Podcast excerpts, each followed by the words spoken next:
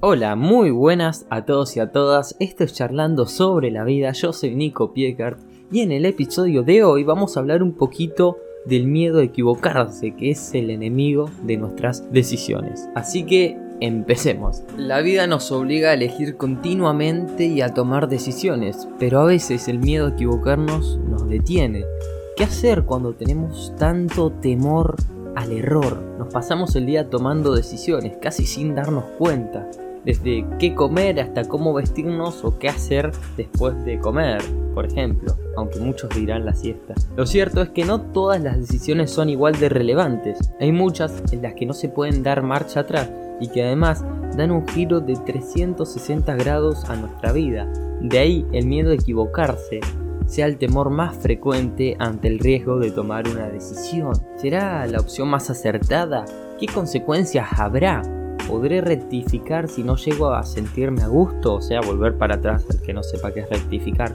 ¿O cómo me va a afectar? Son tan solo algunas de las interrogantes que deambulan en nuestra mente cuando tenemos que tomar una decisión importante. Todos nos preguntamos si va a ser lo más acertado, qué consecuencias va a tener eso, si voy a poder volver atrás si siento que no me gusta. Miles de dudas que nos sumergen en una mezcla de inquietud incertidumbre, angustia y responsabilidad y que en ocasiones nos pueden llegar a paralizar e inducir a vivir en una forma pasiva y no proactiva, o sea, dejarnos y no hacer, dejarnos que la vida nos pase y no hacer que la vida pase, básicamente. El miedo a equivocarse es una realidad que afecta a unos más que a otros, pero que no debe pasar desapercibido. Vamos a ver a continuación en qué consiste, en cómo nos afecta y qué podemos hacer cuando este miedo aparece. Pero antes quiero citar una frase de Elbert Hubbard que decía, el mayor error que puedes cometer en la vida es temer continuamente a que cometas uno. Una de las preguntas más comunes cuando tenemos que decidir sobre algo es ¿y si me equivoco? Da igual si formamos parte de un equipo directivo de una gran empresa y debemos decidir sobre cómo reestructurar el personal, qué estrategia tomar este cuatrimestre, si somos médicos y tenemos que elegir un tratamiento para un paciente, o si tenemos un amigo, un conocido, una novia, un hijo que tiene un grave problema y tenemos que decidir cómo actuamos nosotros. Porque lo, lo que convierte al miedo a equivocarse en una auténtica pesadilla no es tanto la situación en sí, sino cómo la percibimos cuando tenemos que decidir, es decir, cómo vemos y experimentamos aquello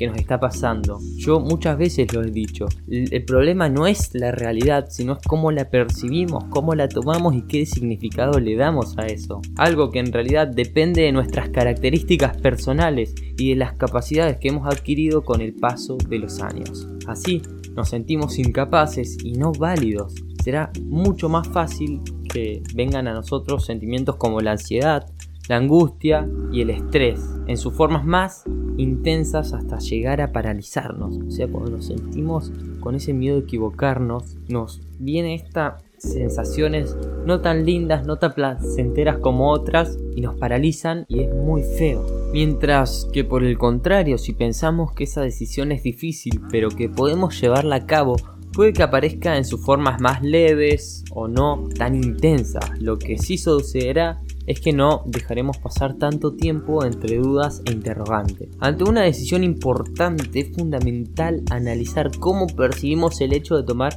esa decisión y si nos vemos capaces. Esas cosas, cada vez que tomamos una decisión hay que tenerlas en cuenta. ¿Cómo percibimos esa situación y si nos vemos capaces de llevarla a cabo?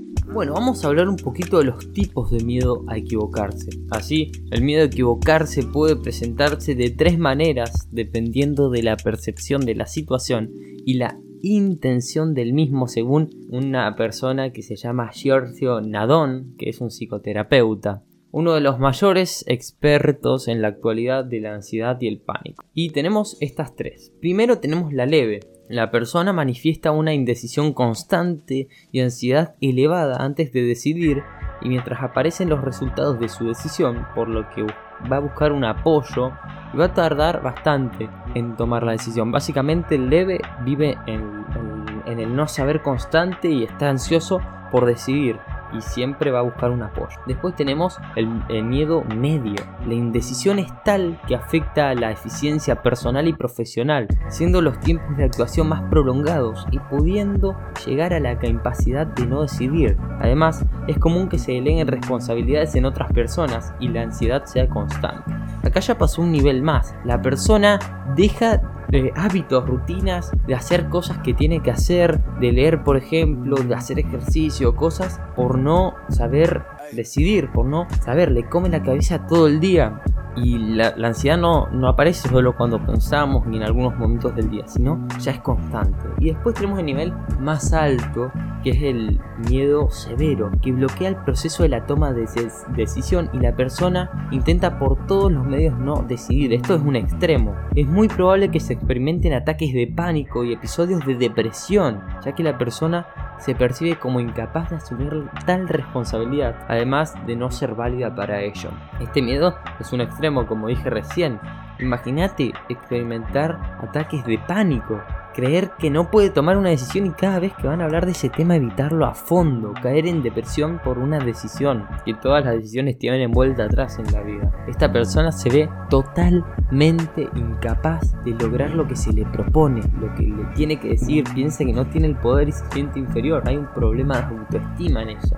Decidir implica arriesgar y por lo tanto la posibilidad de errar, por lógica pura. Entonces, ¿por qué tanto miedo a confundirse? Al fin y al cabo, es una consecuencia lógica. Lo que ocurre es que cometer un error, además de no estar bien visto entre comillas socialmente, también está asociado al fracaso y el ser humano es un gran enemigo del fracaso. La sociedad de hoy en día nos dice que equivocarnos y fracasar está mal. Ya que una de las principales consecuencias emocionales derivadas de la equivocación es la insatisfacción personal. No toleramos al error, aunque sea parte de nuestro aprendizaje y de nuestra evolución como muchas veces he dicho. Es más, Preferimos hacerlo todo a la primera, perfecto y sin objeciones, sin tener en cuenta que cada uno de nosotros ha llegado hasta aquí gracias a haberse equivocado muchas veces y de que a raíz de esas experiencias hemos aprendido varias, varias, varias y muchas lecciones como cada vez que nos hemos caído. O, o de verdad pensamos que existen personas que todo lo hacen a la perfección, que nunca se han confundido, que nunca han cometido un error hasta los más pequeños lo hacen y constantemente. Lo que pasa es que no nos gusta admitirlo porque en nuestras mentes el error está directamente asociado con el fracaso y este con una forma negativa de valorarnos. O sea, equivocarse, fracaso, baja autoestima, menos valor y un círculo vicioso. Hay que cambiar eso. O sea, no hay nada más natural que errar, todos lo hacemos.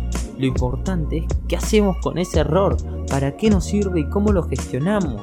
Ya lo he dicho miles de veces y lo voy a seguir diciendo de distintas perspectivas. Y también voy a citar a John Powell que dice el único error real es aquel del que no aprendemos nada. ¿Qué implica saber decidir? Lo primero de todo implica tener presente que una buena decisión implica gestionar la triada psicológica fundamental, la cognición, la acciones y la emoción, algo que a menudo pasamos muy por alto, porque la mayoría de las personas piensan que una buena decisión implica solamente un buen razonamiento. No, la cuestión es, ¿qué pasa si no sabemos aplicar ese razonamiento? Y si el miedo o cualquier otra emoción se apoderan de nosotros, ¿qué hacemos?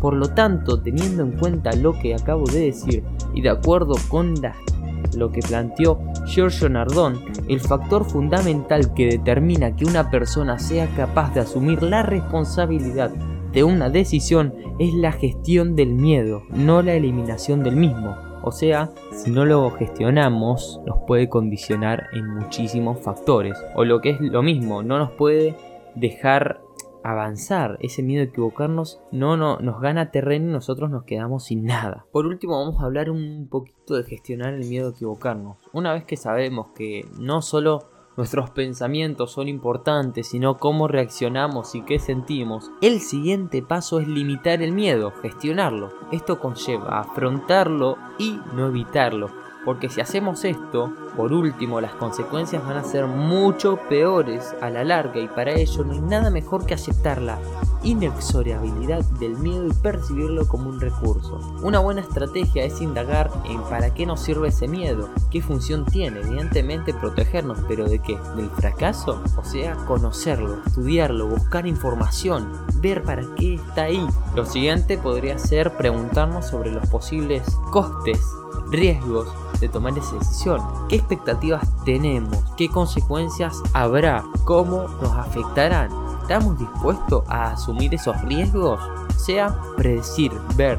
También es conveniente barajar, sea, analizar más de una posibilidad como paso previo y de entre ellas elegir la que creemos mejor. En el momento en el que ya tenemos seleccionado una decisión, es conveniente reflexionar sobre cómo vamos a llevarla a cabo y para no dejar todo a la deriva, al azar, a la suerte y tener en cuenta un porcentaje de incertidumbre e incontrabilidad o factor sorpresa, o sea, hay que sentarse a analizar y saber que no todo lo tenemos en bajo control. Nos sentamos y dentro de lo que tenemos control, reflexionar y ver cómo vamos a llevar a cabo. Y por otro lado, no va a salir todo como esperamos y tenemos que ver los factores que tienen un porcentaje de incertidumbre. En el caso de que nos encontremos atascados, que no podamos seguir, no sabemos cómo seguir, se puede valorar el hecho de pedir ayuda. Ahora bien, esto no implica delegar la responsabilidad en otras personas, sino consultar, pedir opinión, pero no buscar una posible culpable por si sale mal. O sea,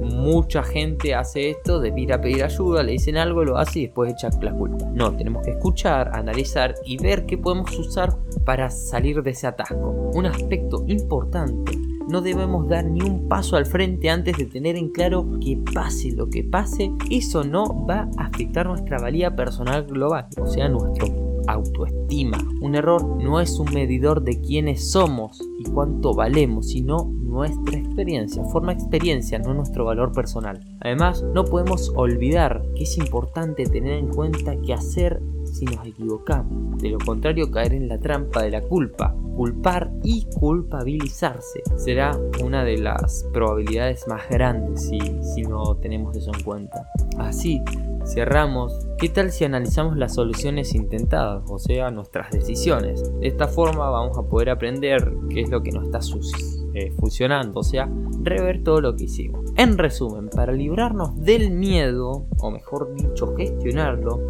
hay que ser flexibles con el error, ver el propio temor como un recurso y estar en posesión de las competencias necesarias para la ejecución de aquello que hemos decidido. Por último, traigo otra frase más, está llena de frases este podcast, que esta es de Albert Einstein y dijo, una persona que nunca cometió un error, nunca intenta nada nuevo. Bueno, hasta acá el episodio de hoy. Espero que hayas aprendido algo, que seas un poquito más consciente y puedas usar algún consejito o alguna información de, este podcast, de este episodio. Te habla Nico Piecarts. No olvides escuchar los otros episodios y si querés seguir en las redes sociales como charlando sobre la vida. Nos vemos y chao.